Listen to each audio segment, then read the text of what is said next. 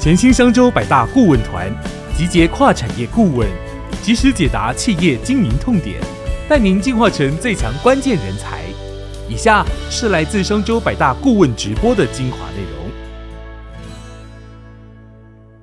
欢迎大家加入今天的百大顾问直播。那这个呢，是我们今天初刊的这个封面故事。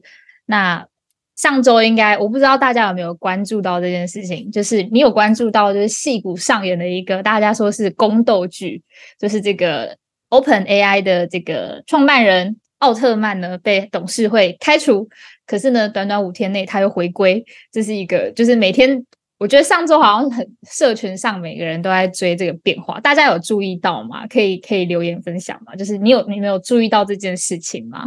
那这一期的封面故事主要就是来跟大家分享说，哎，从这件事情呢，这件事情到底我们可以看出什么样子的这个端倪？这样子就是它带给我们什么样子的一个启示？那我们从不同的面向去解读。但今天我就着重跟大家分享，呃，我们封面主文来分析这件事情，就是奥特曼为什么可以凯旋回归这样子。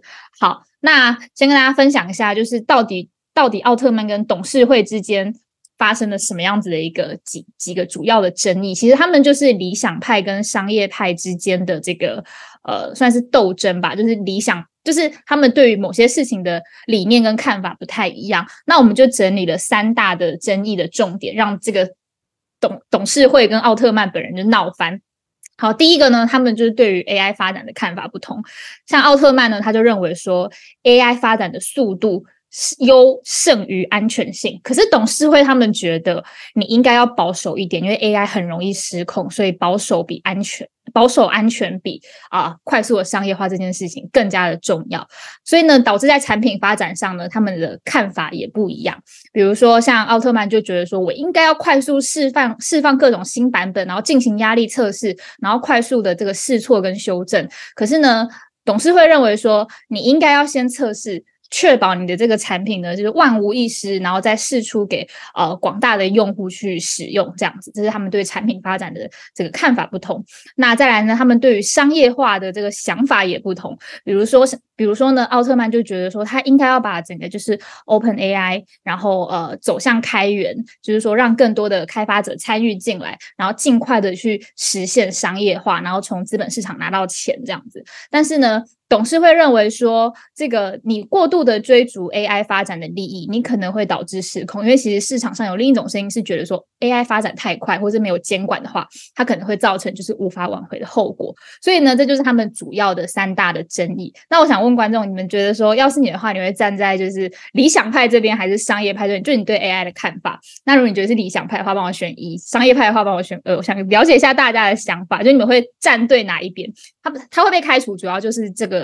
两方不同的争议，哦，有人说是一，你觉得是要站在奥特曼这边，尽快的去呃实现？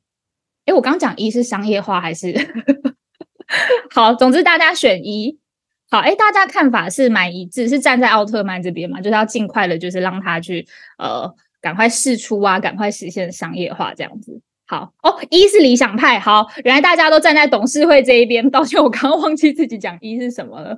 OK，所以比较多的人是站在董事会这边，觉得说 AI 要受到更强力的监管，然后安全性的考量比商业化的考量更加重要。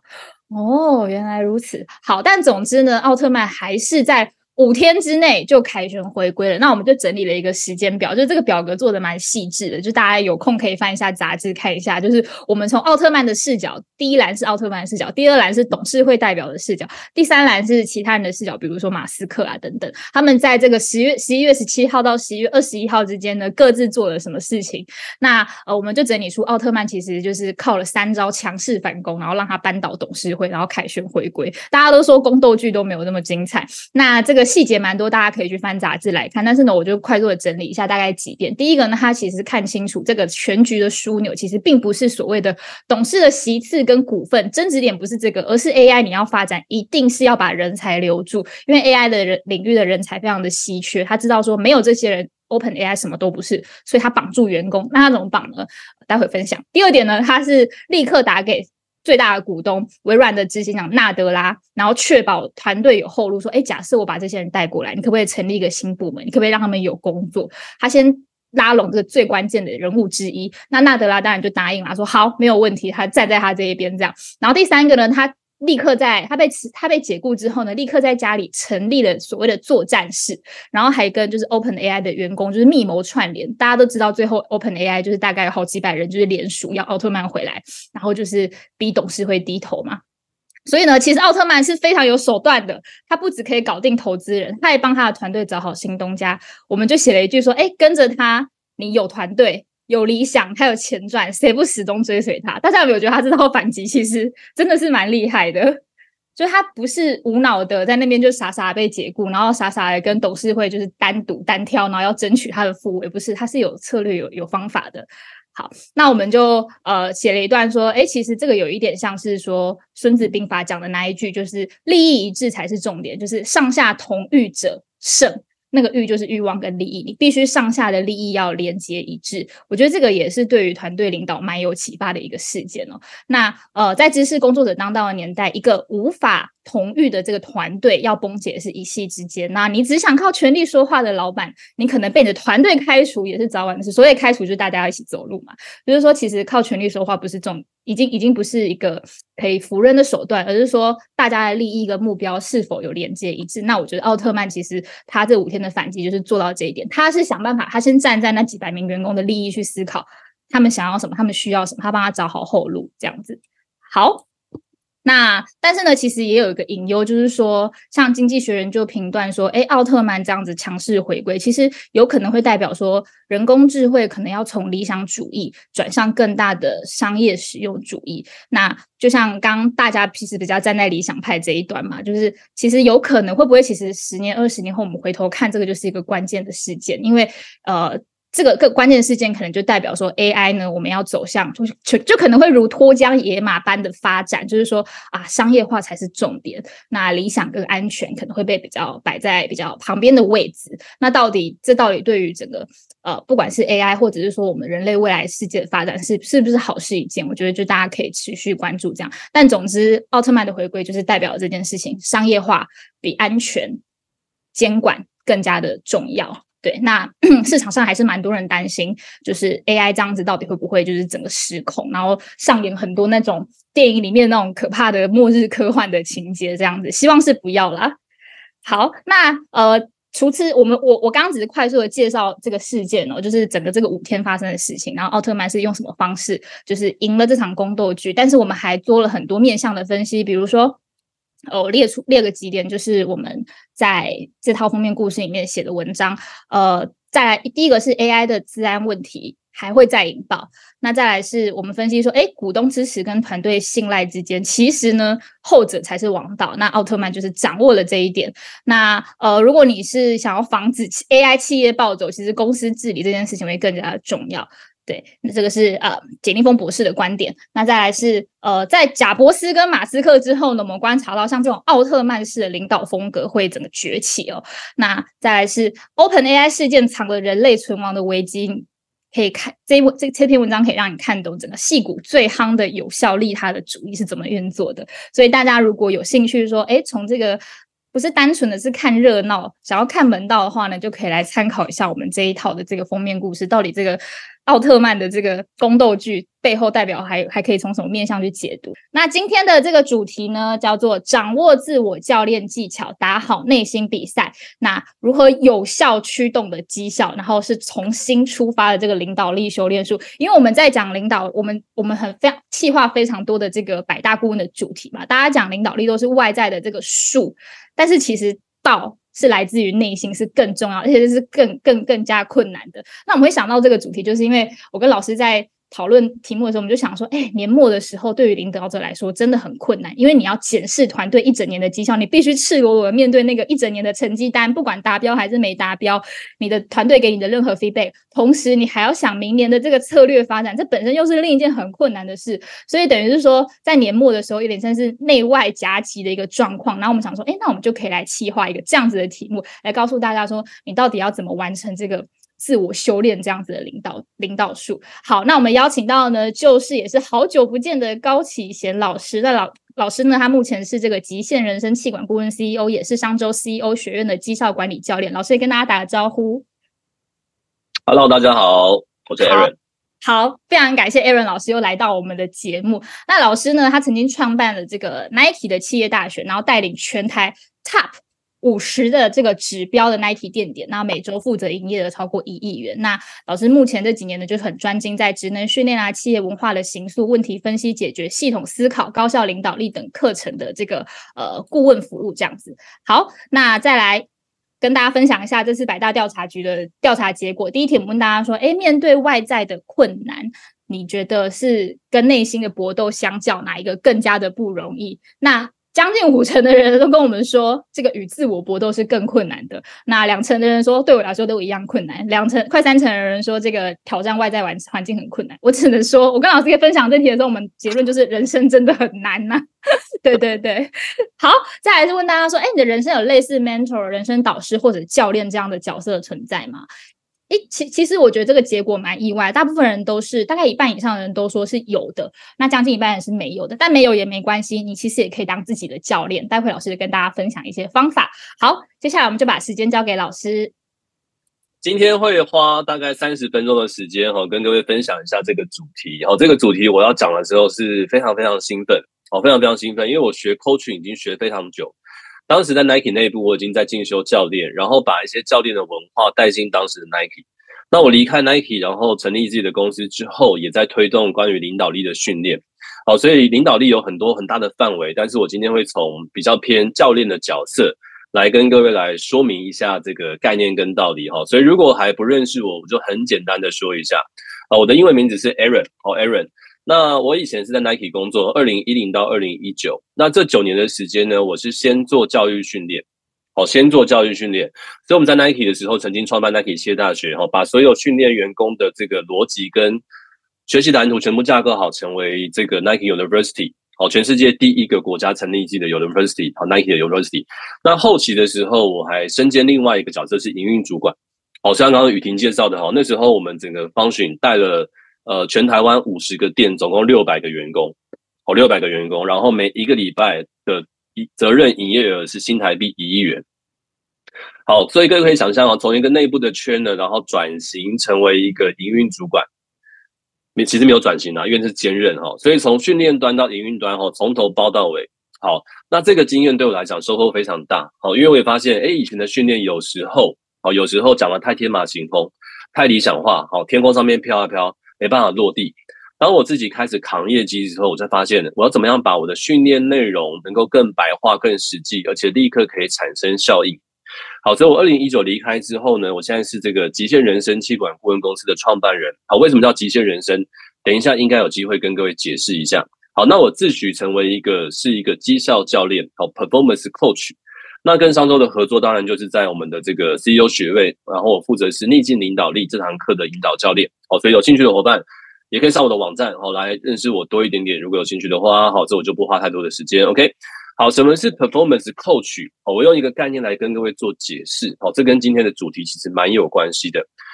performance 这个字，好，我问过我的英文老师，好，performance 这个字可以有两种翻译，在不同的情境当中，好，对于这个字的解释不太一样。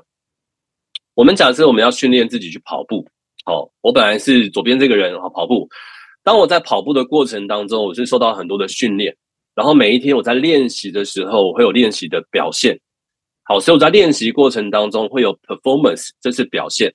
好，当我参加一场比赛，最后跑完一个半马，跑完一个全马，有一个成绩，好，那个也是一个 performance，那个叫做绩效。好，所以 performance 这两个字在不同的情境之下。可以翻译成为表现，也可以翻译成为绩效。好，所以有些人在问我在做什么，其实我就是 performance coach。好，因为我自诩希望把 Nike 的经验延伸到协助更多的中小企业做一件事情，就是呢，我们在关注彼此的 performance，好，关注彼此的表现，进而最后累积出来能够创造它很棒的绩效。好，所以 performance driven，performance deliver，这是我的工作。好，所以如果你要这个绩效相关的议题，我怎么协助你？手段跟方法就很多元了哈。重点是绩效表现。所以如果你需要训练课程，我可以上课；如果你需要 one one coach，我可以做 coach；如果你需要顾问，我可以做顾问。好，因为我的关注点不是我自己，而是你的绩效。好，这是我的身份跟角色，让各位认识我。一开始我要问大家一个直接的议题：好，直接的议题哈，请问你觉得你在工作当中，你发挥了多少的潜能？好，零趴到一百趴，聊天室请打一个数字。零到一百趴，工作当中你觉得你发挥了多少的 potential？九十趴，OK，哇，很高哦，七十五十六十九十三十，好的，看起来差异非常大哈，八十八哦，这么精准，好，六十四十，OK。好，谢谢各位的回应哦。这个问题其实蛮有趣的哦。有趣的原因是因为我们可以思考一下，在目前工作的制度环境跟我自己的表现之下，我发挥的如何？我发挥的如何？好，那根据研究哦，有人真的做这个研究，他问了很多很多的人，统计完之后发现平均值，好，平均值只有百分之四十，平均值只有百分之四十。好，所以各位，我知道在座在听的人有很多是 CEO 们。好，各位请想一件事情：如果你的员工目前发挥到百分之四十，那如果有一些办法、有一些工具、有一些方法、有一些做法，可以让你的员工发挥到六十趴，如果能够发挥到八十趴，请问你的绩效会翻几倍？哦，你的绩效会翻几倍？好，所以作为一个 coach，coach 的思维都是在看一个人的潜能。我不会觉得你是一个问题员工，我会觉得你被为一个问题卡住了。所以这个问题，你卡住这个问题，如果能够解决，你的潜能就提升。好，所以在 coach 眼中，没有什么问题员工、问题学生，没有，大家充满潜能。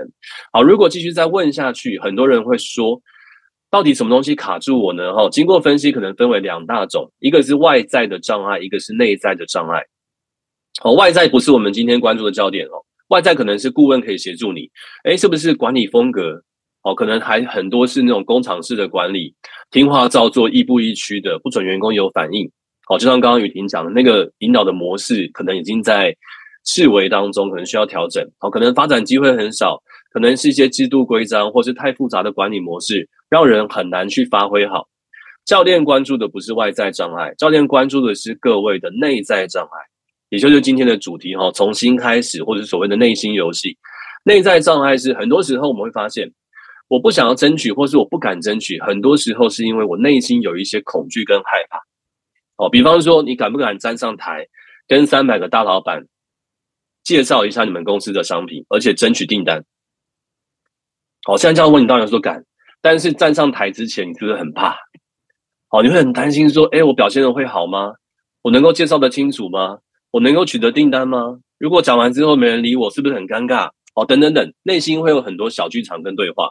所以教练完全在关注的是各位的内在障碍。好，内在障碍，什么是内心比赛？我们直接把这个作者的论述给大家哈。教练之父，啊，The Father of Coaching，Tim Goway，Tim Goway 在一九七零年代呢是哈佛大学的学生，哦，他是哈佛大学的网球队的队长，所以他是一个非常精通网球也蛮聪明的人。好，他离开哈佛之后呢，就把很多网球教练怎么样训练一个网球员的做法延伸到企业，哦，就变成了 Coaching。哦，变成了企业教练的这个始祖，所以他被尊称为这个 the father of coaching 教练之父。听各位说，哈，内心比赛是这样子：你跟一个人在比赛，不管是打网球，哈，争取一个订单，然后在彼岸比价，你对面感觉会有一个对手。好，大多数人的焦点都放在这个外在比赛，也就是眼光放在你的对手上，然后你想要排除对手给你的障碍，想要赢得这个胜利。好，但是听各位说不是的哦，不是的。如果你只看外在比赛，有一些东西你会抓不到，但是他会一直干扰你。好，所以他把这样概念延伸出来，变成一套他的学术理论，叫做 inner game 内心比赛。什么意思呢？就是每一个人其实，在每的很多的时候，都会跟自己心理跟情绪的障碍做比赛。所以呢，内心比赛是可以帮助各位可以发挥潜能，排除一些干扰跟障碍。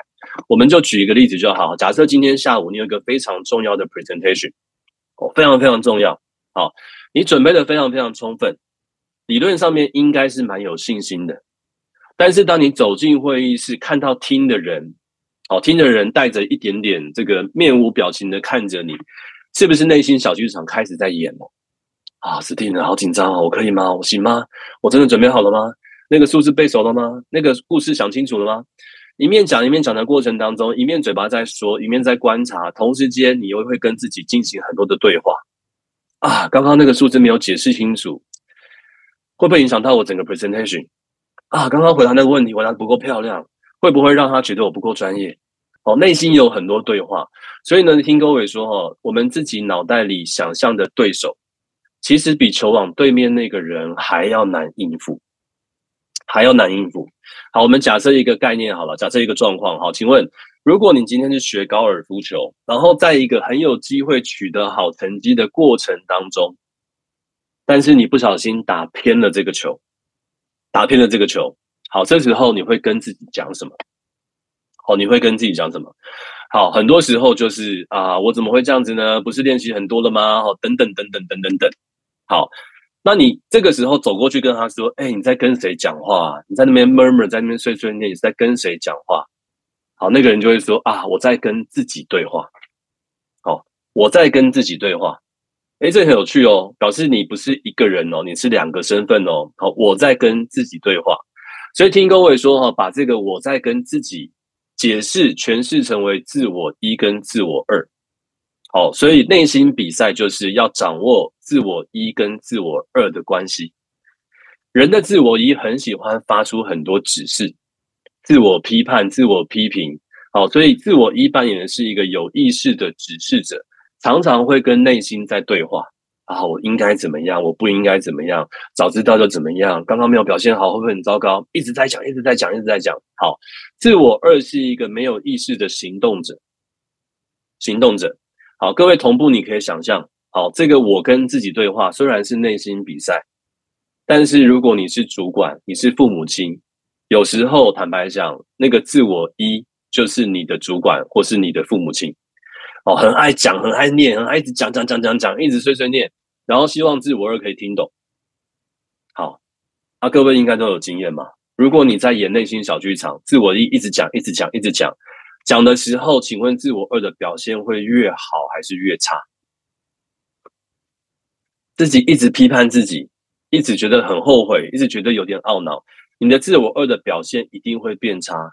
好，所以自我一如果过度的思考跟指示，就会对自我二产生很大的干扰。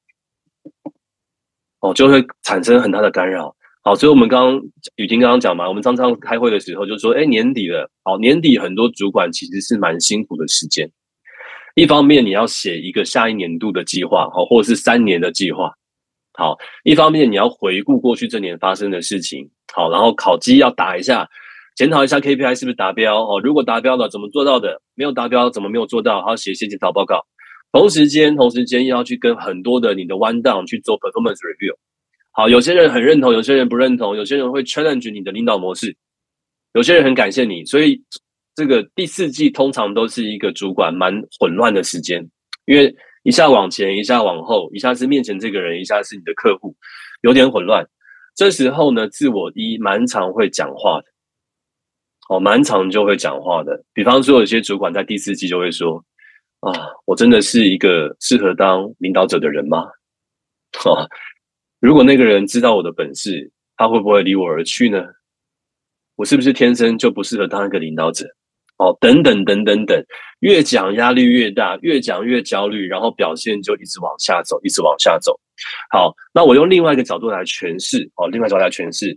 大脑神经科学哦，大脑是一个很神秘的器官。现在有很多科学家一直在花时间去解读你的大脑。好，那我跟各位讲一些这个科普哦，大脑的故事，来连接一下 inner game。哦，很多事情你就会听得很懂。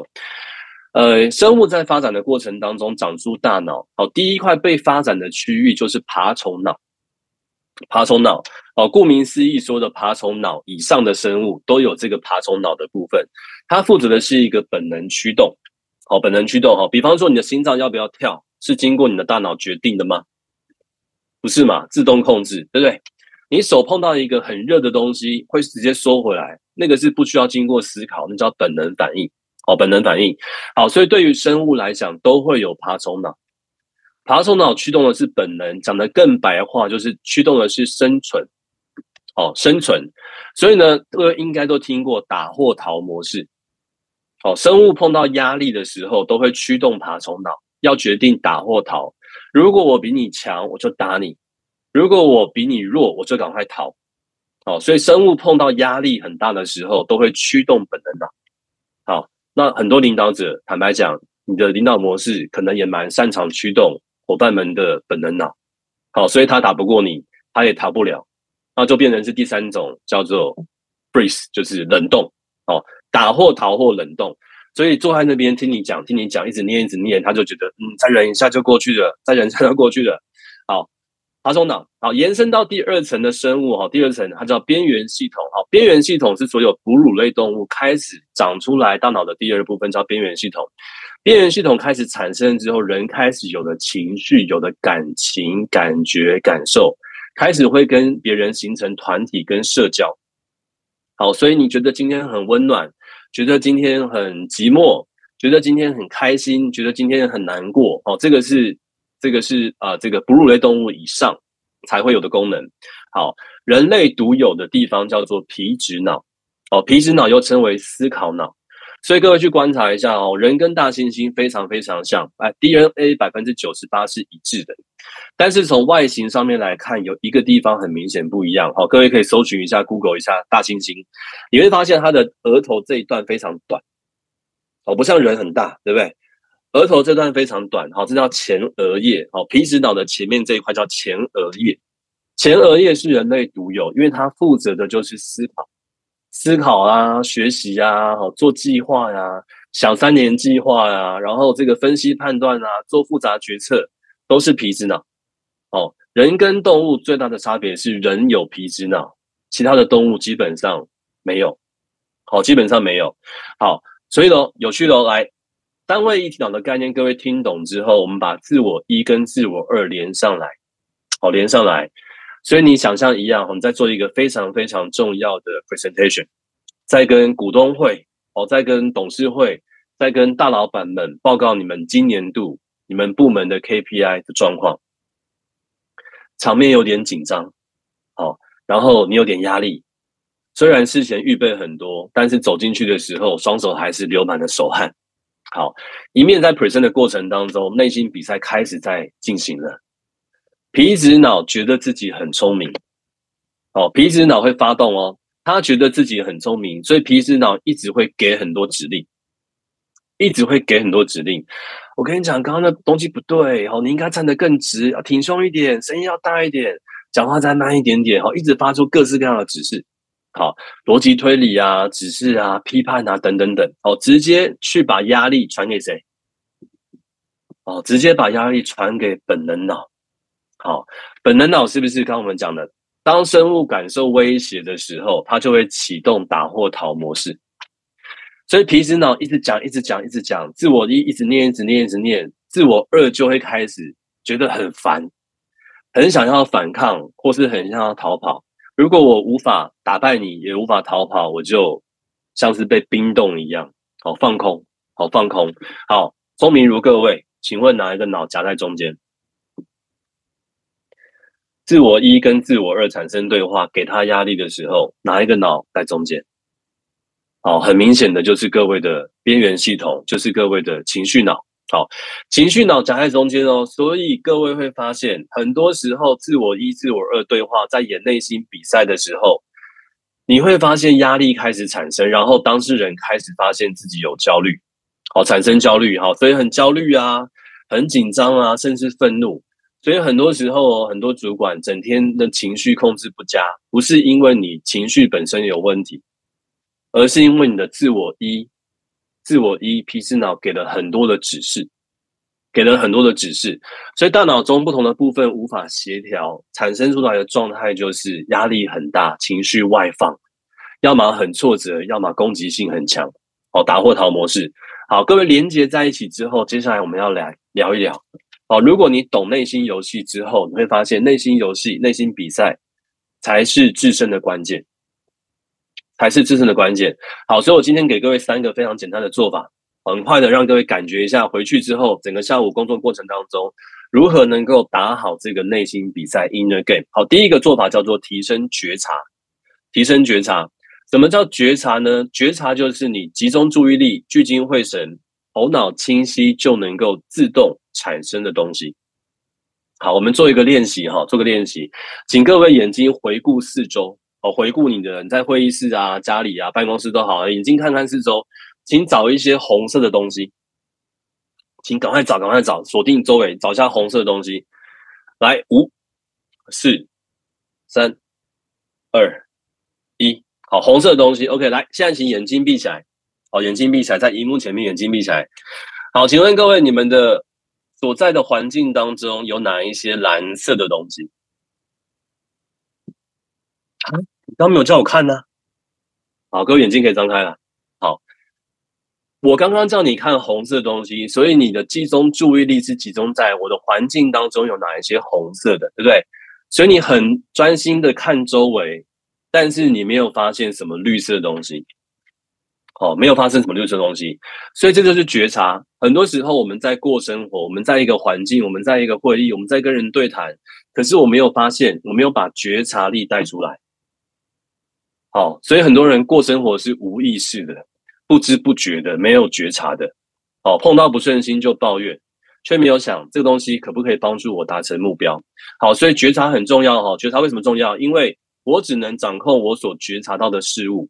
但是很多我无法觉察的事物正在掌控着我，哦，所以觉察会让各位产生力量。比方说，以前我们在服务业，我们训练店，哦，很多时候我们会看一件事情，我们会走进一个店，看一个店的氛围如何。氛围啊，你说氛围如何评估？有数字吗？没有，没有。但是各位如果是消费者，你走进一个店，你会很明显感觉到这个店的氛围怎么样？哦，你听听看音乐。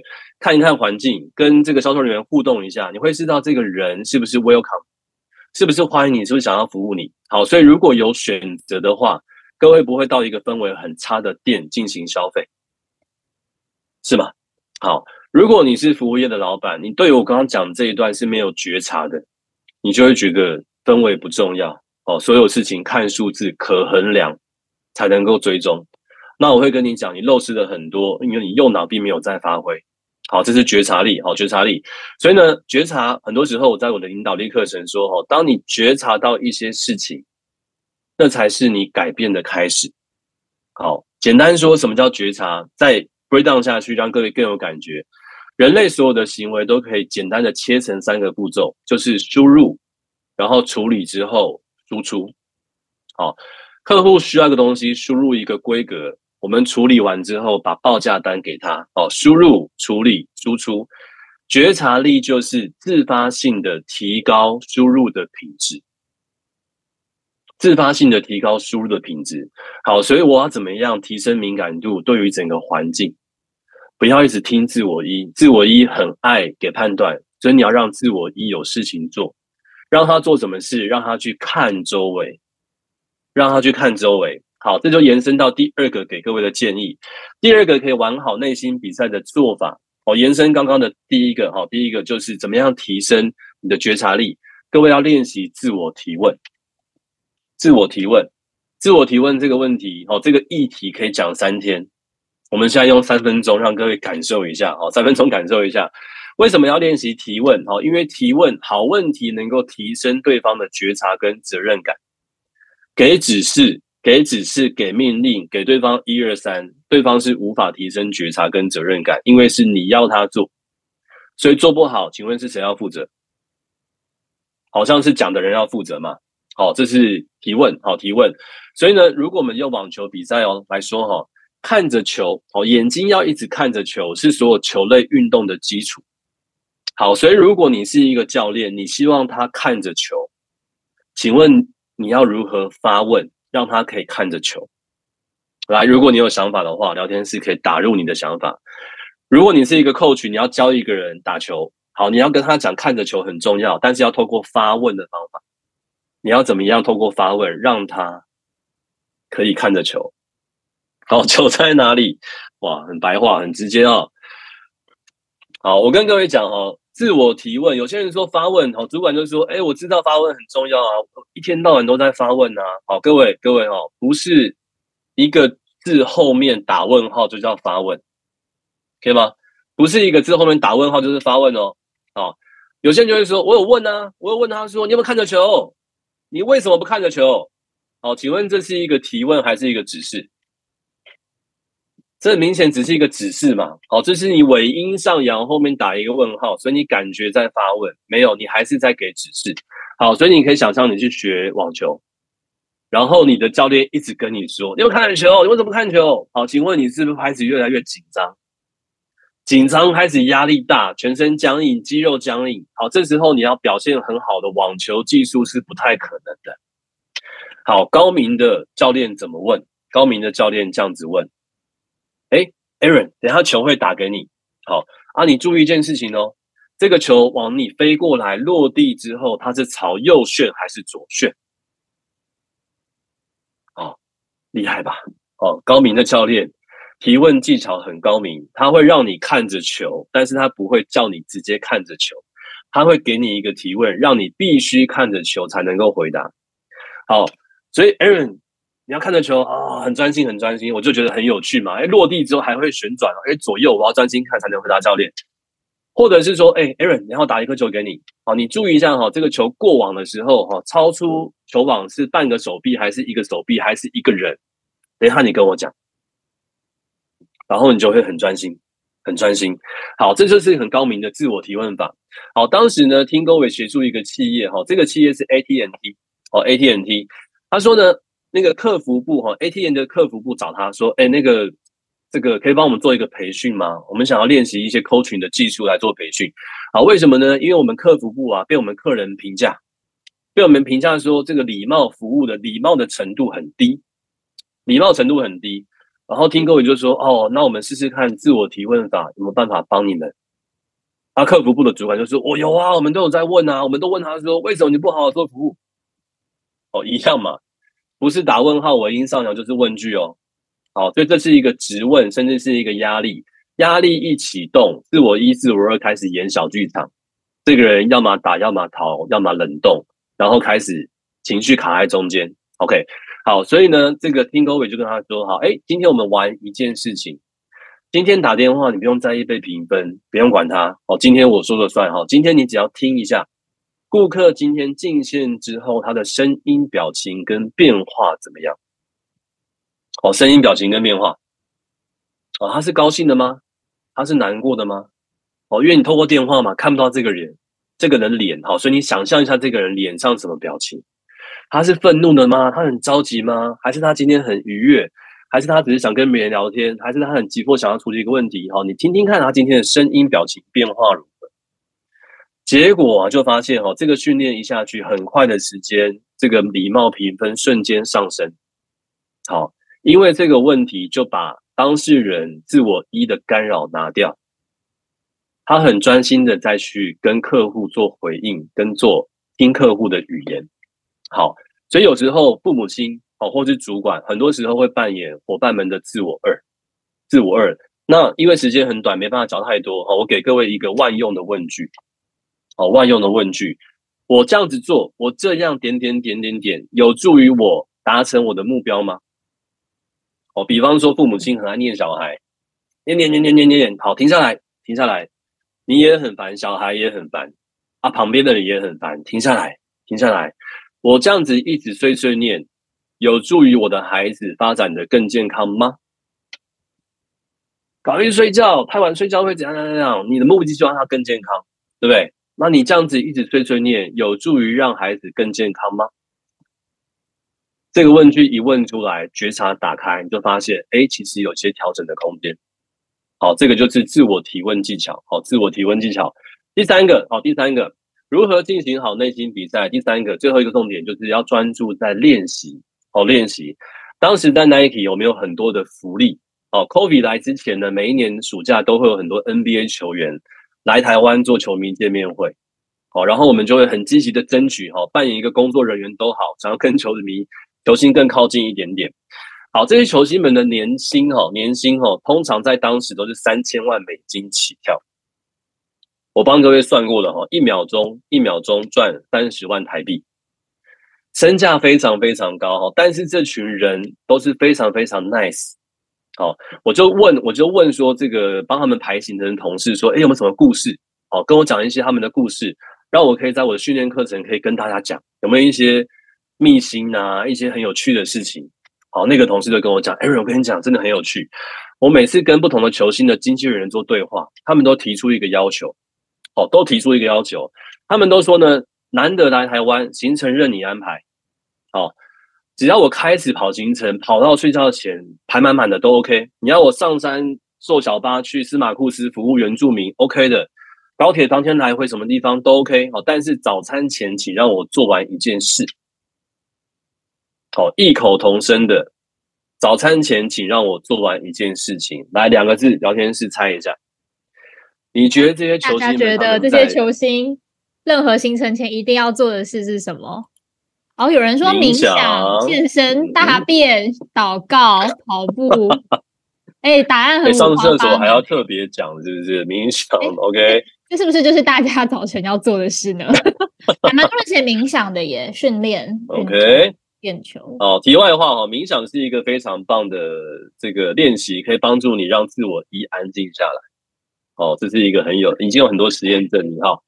当时，当时哈，这些伙这些球精们哈，异口同声要求我们排行同排行程的同事说，行程任意安排，但是早餐前请租一个球馆，租一个健身房，让我把所有该做的练习全部都做完，全部都做完。我听他讲完之后，我就在想说，嗯，这个有什么启发？这还好吧？这些人职业运动员，这是职业道德应该的吧？应该的吧。好，那个人就跟我说：“Aaron，事情不像你想那么简单。”好，举一个例子哦，各位应该就会立刻会懂哦。假设各位今天在吃低碳饮食，低碳饮食哦，非常淡的低碳水，然后呢，这个成绩表现卓越哈，也瘦了，然后也健康，精神变得更好。然后呢，你很喜欢去日本，但是因为前几年疫情来，好，所以你无法去日本。终于有一个机会，你可以安排一个五天的日本行程。你在排行程的时候就要排美食，对不对？好，请问各位日本有什么美食？哦，拉面，对不对？乌龙面、咖喱饭。哦，那中午讲这个蛮伤人的哦，好饿哦。猪排饭，哦，寿司，好，等等等。哦，日本有很多以淀粉为主食的美食。好，请问你的思维会是哪一种？第一种是难得去日本。哦，即使之前低碳很有效果，这五天就算了吧。好，五天就放他来吃，五天之后回来台湾再低碳。好，这是第一种。第二种是，哎，我都坚持这么久了，要继续坚持下去啊。所以这五天去日本，这些美食别人吃 OK，我不吃，我闻味道就好。好，各位是哪一种？百分之九十九应该都是第一种嘛，对不对？我都坚持那么久，但是难得去日本，我就放开吃吧，放开吃吧。那个人就问我说：“哎，那这些球星为什么不是一样的想法？他们难道不会去思考吗？打一个赛季这么久，终于要打完了，难道不能放纵几天不练习吗？哦，但是这些人非常高度自律，他们非常重视练习这件事情，所以他们会说，任何行程之前，早餐前让我做完该做的训练。哦，他们甚至会随身配一个训练员，训练员每一天就是一件事情。把他当天该做的训练量，坚持 push 这个球星可以做完，好延续下去。有一群人在研究这件事情，他们发现一件事情哦，为什么顶尖运动员、顶尖的 top S，他们在很年轻的时候就会到表现的巅峰，然后巅峰期间可以维持非常久。哦，为什么？所以各位可以想想你们这个心中的一些这个顶尖运动员哦，比方说 Kobe Bryant 哦，十七岁高中毕业就踏进 NBA。比方说张德培哦，我那个时代的明星张德培，十七岁第一次大满赛大满贯的冠军。各位可能熟悉的是大谷翔平哦，目前的二刀流哦，史上第一个全票通过当年度的最有价值球员 MVP。他现在也不过二十六、二十七岁。为什么顶尖运动员很年轻就可以到巅峰？巅峰期间可以表现非常久。好，所以蓝色线是顶尖运动员的路径。各位，如果我邀请你画一条红色线，是工作者、职场工作者的路径，你会怎么画？哦，职场工作者，脑海中你可以思考一下。哦，根据这群研究者，哦，所以我这个是很很有科学根据的。哈，根据这群研究者他们提出来的想法跟路径，职场工作者大部分走的是红色路径。哦，就是一下很想要继续学，一下觉得很挫折，一下想要努力一下自我，一又给他一些批判。好，所以职场工作者很久很久才会到巅峰，而且这个巅峰期间的表现会很不稳定，跳来跳去。好，所以这群研究者们就提出来一个概念，他们想要破解顶尖运动员训练的方法，然后让很多职场工作者可以走蓝色的路径。好，所以他们提出来一个概念叫做 Corporate SD，企业运动员。好，我现在对于推广企业运动员这概念非常有兴趣。我觉得这概念真的是太棒、太有趣、太好玩了。好，所以如果你有兴趣的话，我们可以再聊一下。简单说，哦，简单说，企业运动员的概念就是非常非常严谨的做练习这件事情，而且不只是练习本身哦，还要一直想办法用更好的练习方法来练习。好，所以更好的饮食方法、更好的睡觉方法、更好的训练方法、更好的休息方法。他们都一直在专精，所以对于这些职业运动员来讲，比赛是工作中的一小部分，大部分的时间都在做练习，都在做练习。打好内心比赛的第三个关键叫做专注与练习。好，我们现场做一点点的练习。请问各位，各位喜欢开会吗？当你今天早上起来打开你的 agenda，发现今天有八个会，好，你会觉得耶。太棒了！今天好充实哦，有八个会，我生命真的太有意义了，我生命真的太充实了。应该不会嘛？大多数，大多数人都不喜欢开会哈，所以如果你不喜欢开会，开会的时候会怎么样？就假装在忙嘛，假装在听嘛，三不五时点头点头，其实在放空，对不对？哦，我以前不喜欢开会，我甚至会印很多资料，纸本的资料，因为看电脑有点不尊重哦，会印很多纸本资料，假装在听，但是其实在看我自己的资料。如果你没有心想要开会，开会的时间对你来讲就是过去了。好，现在我们来做一个练习哦，好，这练习很有趣。来，请问各位，如果你把会议的场合当成一个练习，好，等一下下线之后，你可能一点半、两点就会有一个会。思考一下，如果你把等下这个会议当成一个练习的场合，请问各位，你可以练习什么？来，聊天室，聊天室。如果你把这样的会议当成一个练习的场合，请问各位，你可以练习什么？雅婷说：练习问问题，非常好。伊宝说：练习，呃，好多人回应哦。呃，伊宝说：练习专注，好。另外一个伙伴说：练习做笔记，而且有条理的归纳。讲的人天马行空，但是我可以听练习听出来一个逻辑，而且可以归纳。好，我可以练习做更好的提问，我可以练习别人讲完之后，我跟他说：“哎，所以你的意思是这样这样这样吗？”哦，练习摘要，哦，练习简报，练习缩小腹，练习等等等等等。各位有没有发现，当你把练习放进会议，这个会议突然变得有点好玩，很有趣哈。我如何练习三十秒把会议目的讲清楚？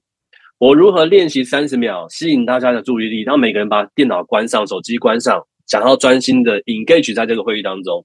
我要如何邀请每个人发言？我要如何邀请不同部门的人提出想法之后，吵完之后能够形成共识？我要如何练习能够让大家离开会议的时候是充满能量，想要赶快去做些事情，而不是觉得垂头丧气？好，所以下午各位就可以开始做这个练习。踏进会议室之前，停下来想一想，等一下是一个练习场合，我要练哪三件事情？一个小时之后，会议出来之后，检讨一下我学会了什么，我练会了什么。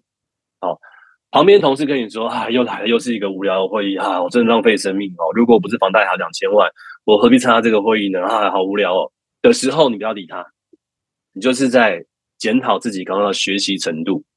好。请问各位，这样做完一个会议，一小时过去，你是不是成长了？保持这样的练习的节奏，你是不是很快到巅峰？巅峰表现维持很久，这就是企业运动员的核心概念。好，再来最后一个，各位年度到了都要做绩效评估嘛，对不对？对于很多主管，我问过哦，绩效评估他们年一年当中觉得最 tough 的时候，最挑战的时候，好，最挑战的时候。好，所以请问各位，如果你要做绩效评估，你是一个主管，要跟你的 one down 做绩效评估，你把练习的概念放进来，这个 one on one 的绩效评估的考核的时间，好，请问各位可以练习什么？好，把练习的概念放进绩效考核，请问各位可以练习什么？好，练习沟通，非常好。好，既然是沟通，就是双向的嘛，对不对？好，所以我练习如何问问题，练习如何听他说话，练习如何听他有说的，也练习听他没说的，练习做一些回馈，练习观察我讲什么话，对方突然火烧起来，练习我讲什么话的时候，对方突然松开了。好，有很多事情要练习。哈，宁宁说直球对决，有时候对于一些绩效不好的员工，主管要练习画底线。这我在我的训练课程中常常讲，领导只要练习画底线。所以怎么样针对一些绩效不佳的员工，在这个绩效考核当中画底线跟直球对决，好，等等等等等。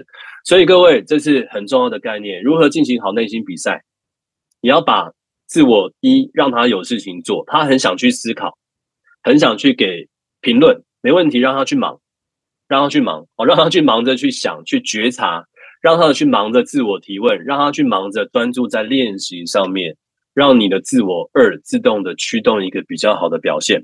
好，所以总结一下，好，总结一下，身为一个主管，身为一个工作者，身为一个运动员，到底要如何驱动你的绩效表现？重点都是理解内在比赛、内心比赛 （inner game） 自我一跟二的互动关系，这是很重要很重要的部分。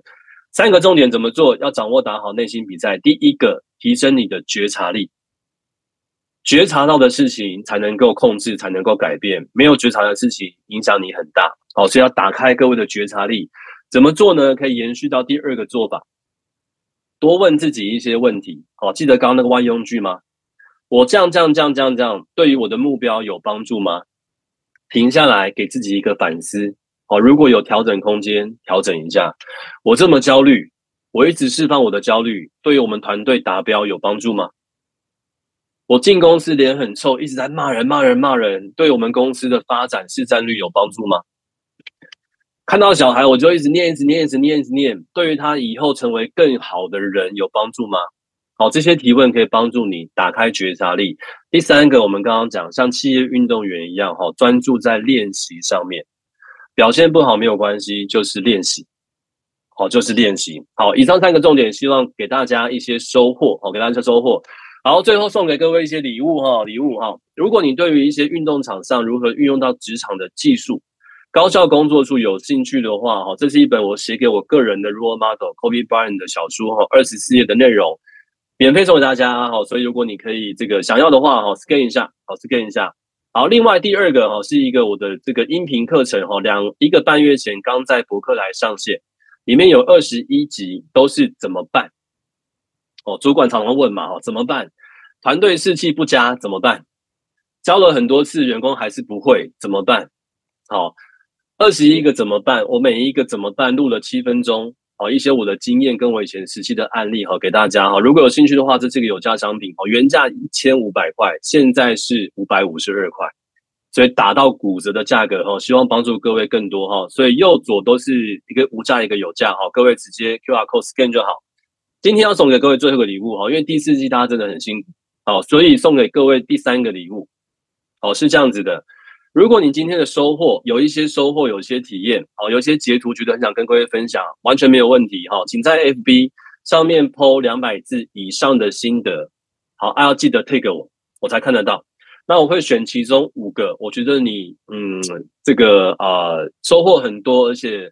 抓到很多重点的伙伴，好，送给各位五个哈福利的这个公益的 coach，那我会私下再跟你联络哈，五位好，哎，那大家要记得记老，大家要记得把那个 po 文开地球，哎，就是公开，老师才找到你。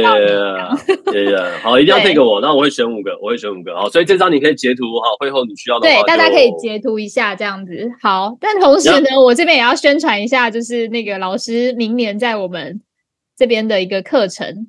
等一下，我来分享一下。谢谢。对，其实呢，老师呃，明年应该是三月份的时候吧，呃，在商周的 CEO 学院也会呃上一个逆境领导的学程。那老师是这个课程的引导教练，所以大家如果有兴趣的话呢，目前详细课程资讯啊还没有出来，但是大家有兴趣的话呢，可以先扫描 QR code 留下你的资料。那我们就会持续 update 给你第一手的消息，我们的业务也会联系你课程相关的资讯。那呃，大家有兴趣的话呢，一样就是可以也是 扫截图下来，扫描 QR code，然后呃，先把资料留下来，那就可以持续 follow 我们 Aaron 老师在我们这边的一些课程的资讯，这样子。那与此同时呢，我们来回答一下观众的提问。好，第一题问老师说。呃，老师，如果当外部的环境和我的内在起冲突的时候，我到底要如何发挥原有甚至超越的这个工作的表现跟敬业的心态呢？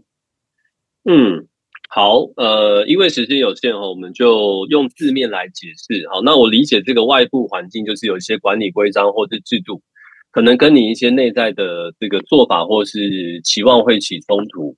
好，那我会给各位一个建议，就是永远锁定你的焦点在你可以控制的地方。嗯嗯嗯，哦，永远把焦点放在你可以控制的地方。哦，在在我的课程当中，我是一个非常强调不要抱怨的人。因为抱怨永远都是把你的焦点放在别人应该先改变，嗯嗯，好，所以高效领导者永远从自己身上找答案。OK，好，所以各位要练习是分析一下之后，哪一些事情我可以先改变，好，哦，我可以先做，哦，把焦点锁定在这边。OK，谢谢你的提问，好，谢谢。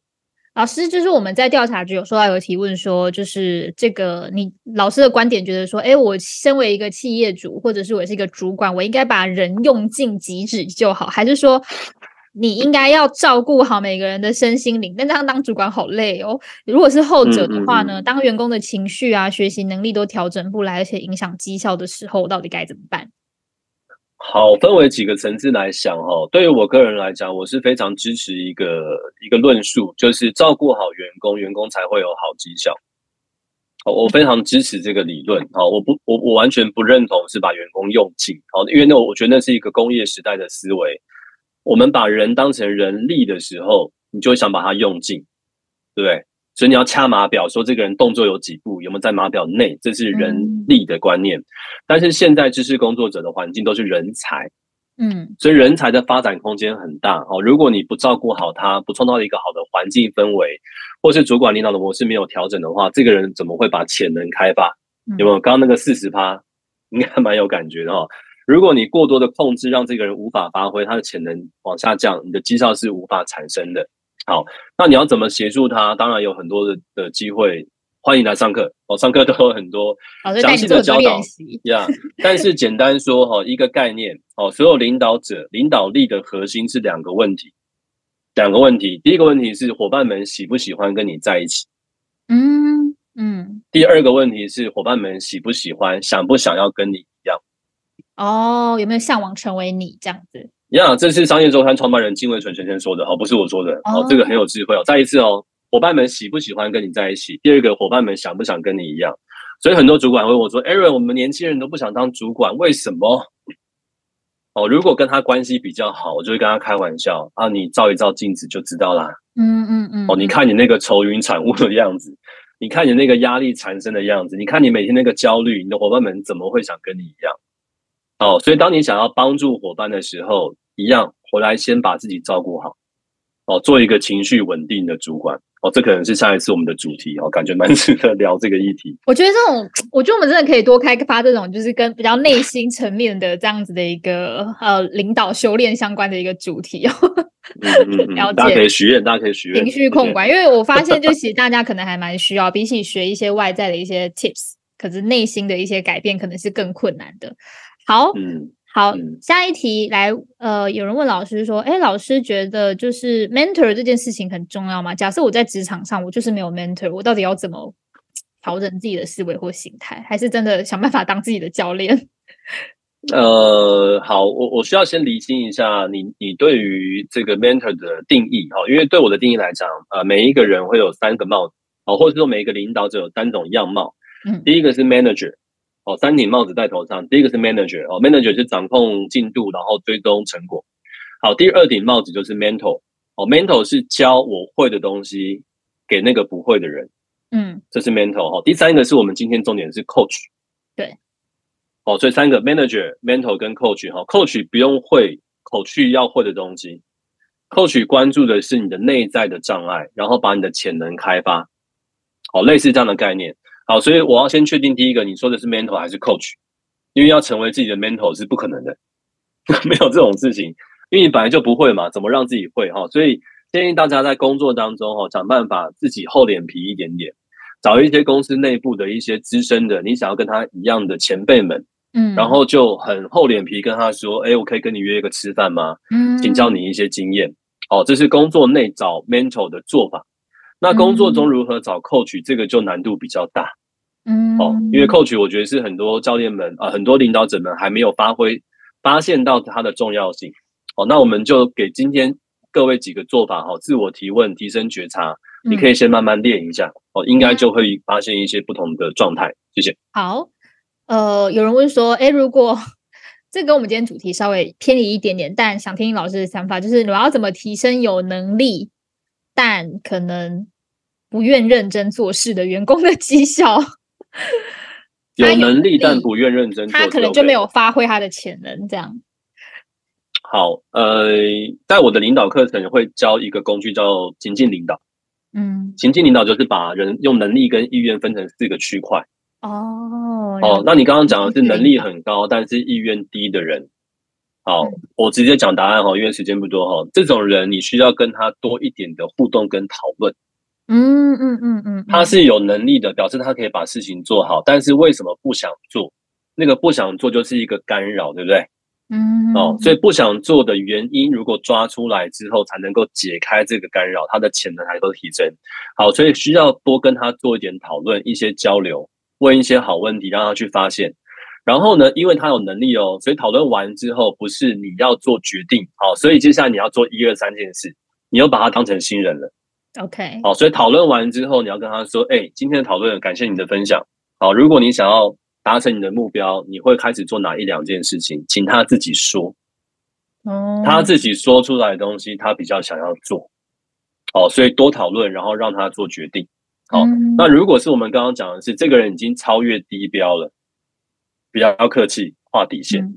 嗯，各位一定要练习画底线，你千万不要让团队中中那个落后底线的人反过来影响绩效表现好的人，这个会很痛苦。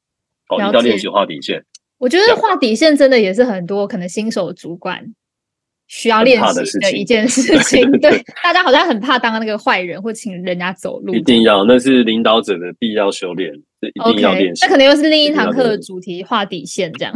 maybe OK 如何画底线？好，那下一题，呃，有人问说，这个领导力的重点是不是要因为团队的特质而就是一直去调整呢？就是你的领导的方式，应该是肯定是要的吧？嗯，是是，好，我会这样子想哈，就是我很多时候上课，很多人就问说，哦，领导者好累啊，哦，因为十种员工有十种样貌，嗯，对不对？好，但是你会发现，你把这个观点想成很累，这也是一个让你潜能会降低的嗯，想法。好，所以我会反过来讲，哎，领导者很有趣哦，因为你跟十种人互动，可以学种学到十种领导他的做法。嗯所以领导总有千百个样貌哈，每一个伙伴长相不一样，你都觉得啊太棒了，我又可以学嗯新东西。嗯好，所以领导者一定要依照被领导者的状态做调整，答案是肯定的，嗯嗯嗯是肯定的。了解。好，这个一样是百大调查局的很多观众都问到很相似的题型，他们问说，这个遇到挫折跟质疑，或者是充满压压力跟挑战的环境中，到底要怎么稳定并坚持住内心，或者是说保持内心的平静和自信呢？嗯，请报名明年三月的逆境领导力。这个课好这就在教你说怎么在逆境中保持这个我们刚刚提到的那些是平静、自信好、坚持。对，那简单讲哈，简单讲一个概念，就是发生的事情本身都是中性的，都是中性的。是你的解读让这件事情变负或变正。哦，OK，事情都是中性的，你怎么解读才是重点。所以逆境在逆境当中，永远能够活下来的人，都是用比较正向的方式来解读这件事情。哦，比方说，领导者有十种样貌，有人会说好累哦，有没有？好累嗯就是一个想法。对，反过来讲，你会说太棒了，我有十种锻炼我自己领导力成长的机会。哦，对，所以十个领十个被领导者，这个是中性的、啊，没有好坏之分，是你自己把它加上一个负面评价，加上一个负面的批判。哦，相反的，你用正面角度去解读它，这件事情是不是就感觉蛮好玩？哦，好有禅意哦，就是说你眼中的世界是什么，其实都是你自己决定，你要怎么去看待这个世你。你如果有机会明年上完这堂课，你就会发现真的真的事情真的都是中性的。哦所以困难不一定都是困难，在不同人眼里，有些人觉得是机会，有些人觉得是困难，是是瓶颈，这样。是是，所以我会跟很多老板讲哦，很多老板你们企业的问题都是你养出来的，哦，都是你什么出就是来？蛮直接的，都是你养出来的。养出来的，OK，你放纵出来的吗？耶、哎，你比较直接哈，比我更直接哦。放纵出来之后，又问我怎么办，我就说就是在答案在你身上哦，所以请往自己身上找答案。好有禅意，好有禅意。嗯 OK，好，那因为时间的关系，我们就回答到这边。那非常感谢 Aaron 老师今天的分享，我们今天又一起讨论出很多我们明年可以来继续来做的主题。嗯，好，谢非常感谢谢所有线上观众的参与，我们下周四持续线上见，谢谢大家，拜拜。